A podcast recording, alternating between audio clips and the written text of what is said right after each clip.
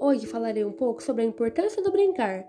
Garantido como um direito, a Constituição Brasileira de 1988 e o Estatuto da Criança e do Adolescente asseguram o brincar como um marco legal da primeira infância.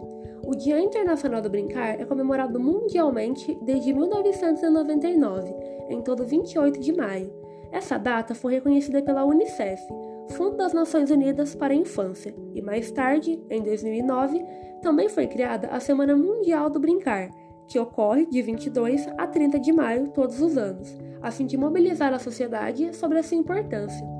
O brincar é um ato natural que constrói novos conhecimentos e contribui para o desenvolvimento integral da criança, nas suas habilidades motoras, socioafetivas, emocionais, cognitivas e da linguagem.